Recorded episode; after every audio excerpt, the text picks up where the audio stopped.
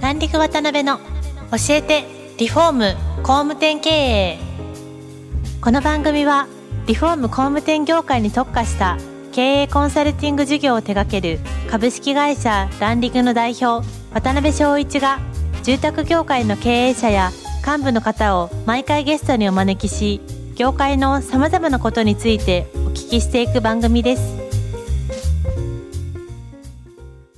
はい、えー皆さん、こんにちは。ランリグ渡辺の教えてリフォーム工務店経営255回目、えーパーソナリティの渡辺です。今回はですね、いつもと違い、ゲストがいらっしゃる福岡と東京を結んだズームでのオンライン収録になります。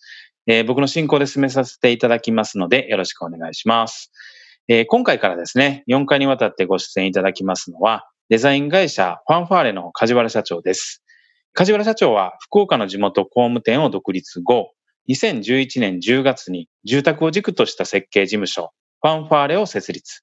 現在では総合デザイン事務所として、ワンストップ提案でですね、エンドユーザーだけでなく、企業やメーカーのブランディングや商品開発など、デザインからプロデュースまで幅広く行う、クリエイティブカンパニーとして展開されておられます。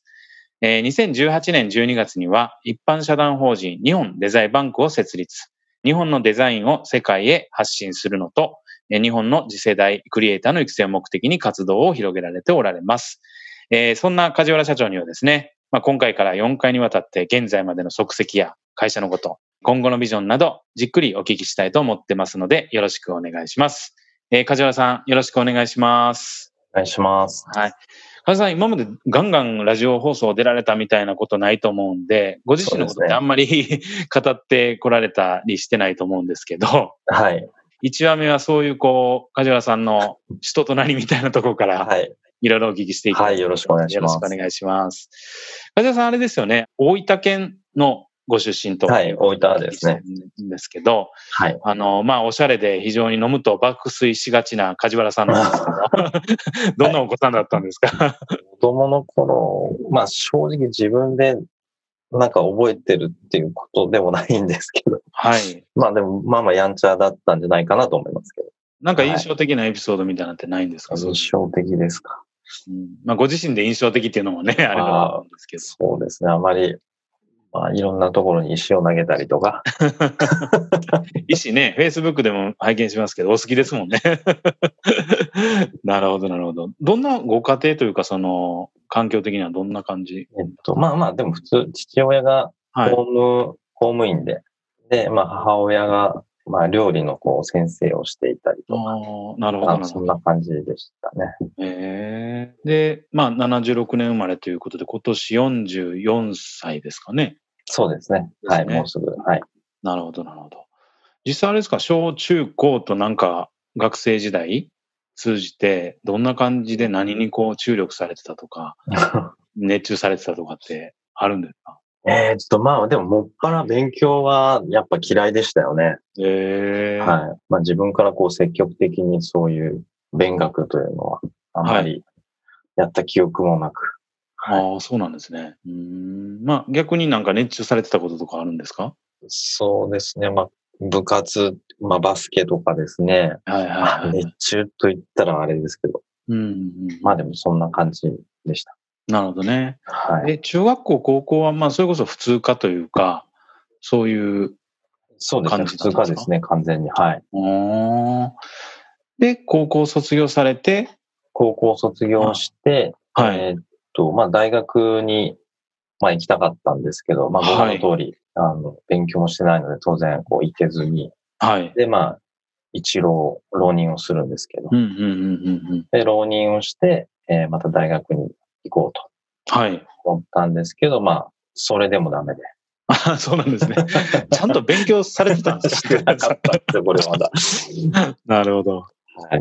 まあ、ちょっとこう、あんまりね、大きい声じゃ言いませんけど、それで結局こう、福岡の専門学校に行くということで、でその専門学校が、まあ、建築系の専門学校でしたと。そうだったんですね。はいねなんとなくその建築系に住みたいなみたいなのはあったんですかその学校を選ばれたっていうことは。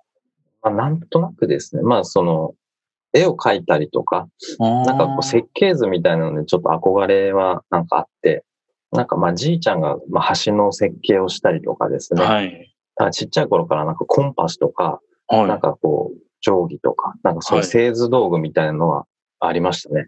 ええうん結構大きなお仕事されてたんですね、おじい様というか。そうですね。まあ、あ全然よく知らないんですけどね。ーで、えっと、専門学校で2年とかですかそうですね、2年なんですけど、まあ、3年行って、はいはいはいはまあ、それからですね、い。うん社会人になったと。ねえで、まあそこから社会人になるときは、まあまあ建築系なんで、建築系に住もうみたいな感じで行かれた感じなのかなとは思うんですけど、そうですね工。務店に就職されたんでした。工務店に就職しましたね。うん あの、あ、でも、まあ、そこもそうなんですけど、もう本当設計事務所に就職したかったんですよ。あ、そうなんですね。なるほど。で、もう学生の頃に奇跡的に、あの、二級建築士ってやつに合格をし まして、ええで、それがあったんで、もう最初から僕はもうてっきり設計がしたいから設計ができると思ってたんですよね。 うんうんうんうん。で、まあ設計事務所に入りたかったんですけど、まあなかなか、まあ当時の僕らの時代の設計事務所ってもう憧れな感じでみんな設計やってたら、うんうんうん。なかなかまあそういうところにも行けず、まあ僕がたどり着いたのがまあ工務店さんだったと。なるほどね。はい。その工務店さんどうやって出会われたんですか学校のなんか、はい。まあ募集でこう来てたのを、えー見て多分行ったのかな。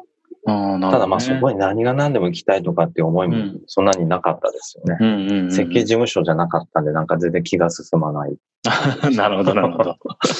ええもう仕そした方らなく、みたいな、ちょっと、はいはいはいははいところはありました。うーんなんか独立されるまで2社、まあ、工務店と言われる会社あはいやられてると思うんですけど、はい。そしたら1社目の会社は何年おられたんですかそこに、えっと、3年ぐらいですかね。うーん通常の、そしたら設計やられたり、工務やられたり、営業やられたりみたいな。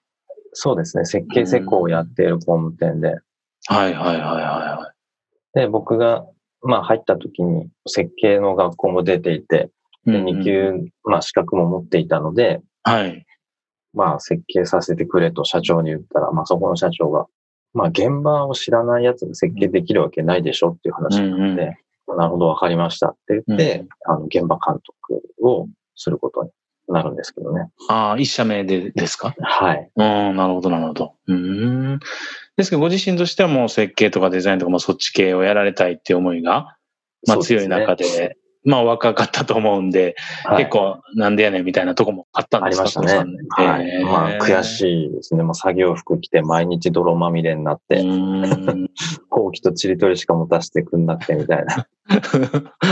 全然ギャップありますよね、そういなやってるー 本当そんな感じで、なんかこう、トラックに乗って、はいはい大工さんのこう、なんか加工した材料を積んで朝は市場に持ってったりとうーか、ん。で、ゴミ積んで帰ってとかね、もう本当にそういなるう、はい、何やってんのかなって感じでした。なるほどね。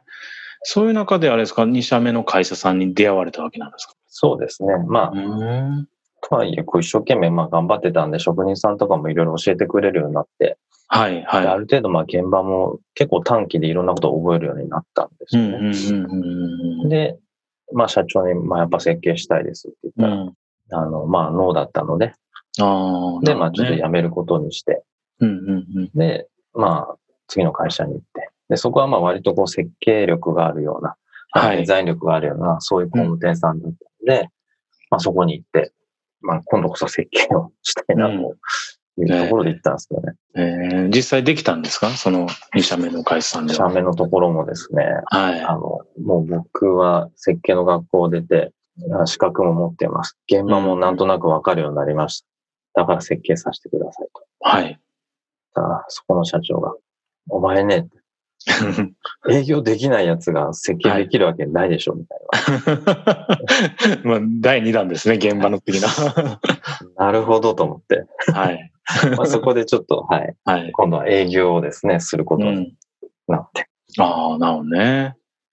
で、まあ、社長に、まあ、トップセールスになったら設計させてくださいという約束を取り付けてたのでう、んそこでまなあるほど頑張ってこうトップセールスにはい。なろうとするわけなんですけど、うんうんうんうん。まあそんなこんなで、まあ数字も売り上げも上がって、はい。成績も良くて、うで、ん社長にあの設計をさせてくださいって言ったら、まあ、うん晴れて、そこで初めて設計になったという感じですね。うんなるほすどね。ごい、はい、泊まりをしたんですけど。うんですけど、やっぱり今考えてみると、現場もやって、営業もやってっていうのはいい経験になったみたいなところはあるんですよね。うんはいまあ、やっぱ、その2社目の最後の方っていうか、はい。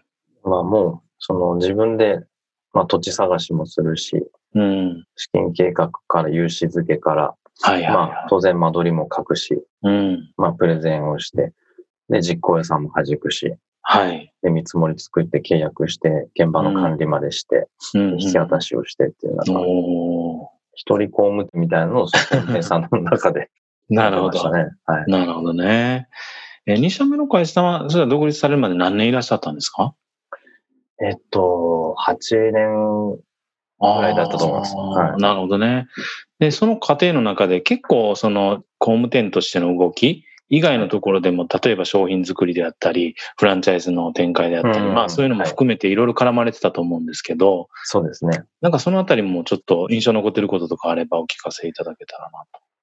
そうですね。まあ、注文住宅といえば、ここみたいな、なんか当時そういう福岡の中では、まあ、認知度の高い会社さんはいでうんう、んある程度ブランドもあったんですよね。はい。で、やっぱとことんやりますというのを、まあ、売りにしていたので、まあ、当然なんですけど、とことんその、こだわる方が集まるわけですよ、お客さん。はい。でそんな中で、まあ、僕らはそれを、こう、一生懸命やっぱ、お客さんのためにと思って、うん家作りを、まあ、するわけなんですけどね。はい。で、当時僕はまあ設計をもうやっていて、で、その設計部をまあ切り盛りするような立場でしてたんですけど、まあ結局ですね、はい。まあこだわればこだわるほど、うん。というかまあお客さん以上になんかこちらの方が実はお客さんのためと言いながらこだわってたりもしていて、ああ、なるほどね。で、どんどんどんどんそのお客さんに火をつけちゃってるというか、まあ一緒にアクセルを吹かすような存在になってたんですよね。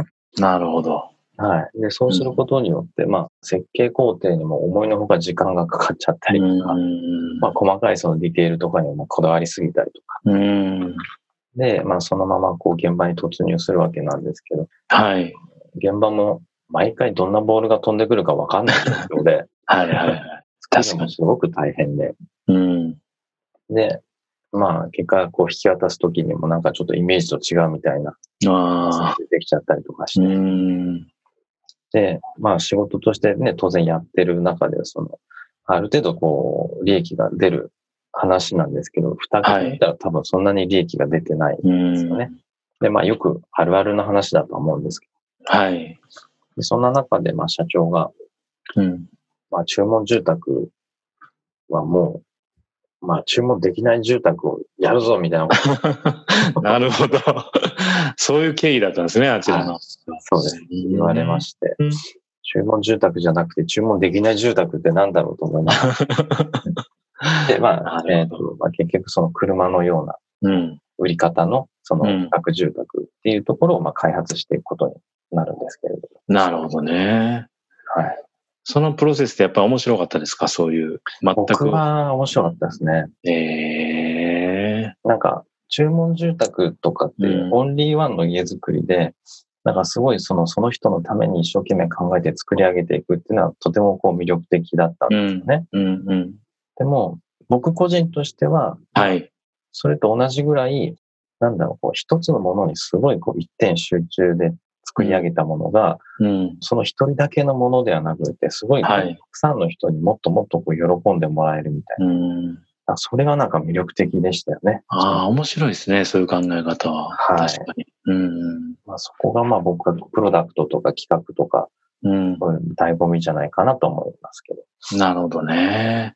はい。そうか、そうか。まあなんかあの、それこそね、その当時ものすごい広がりましたよね。あちらの商品って。そうですね。本当に一点集中で、まあ商品ですよね。要するに。注文住宅って商品のようでありながら商品ではなかったりもね、もちろん。しますし。そうですねそうですうんなるほど。面白いですね。そういう中でいろんなこう、8年間の中で体験をされて、おそらくまあ、独立のタイミングっていうのが、まああったと思うんですけど、まあそのあたりのちょっとお話は、2回目以降ですね。いろいろちょっと、ははい、い。深掘りしていけたらなと思ってますので。わかりました。はい。では次回以降もっともっと詳しくですね、はい、あの深掘りしていきたいなと思いますんで今回は梶原社長ありがとうございましたはいありがとうございます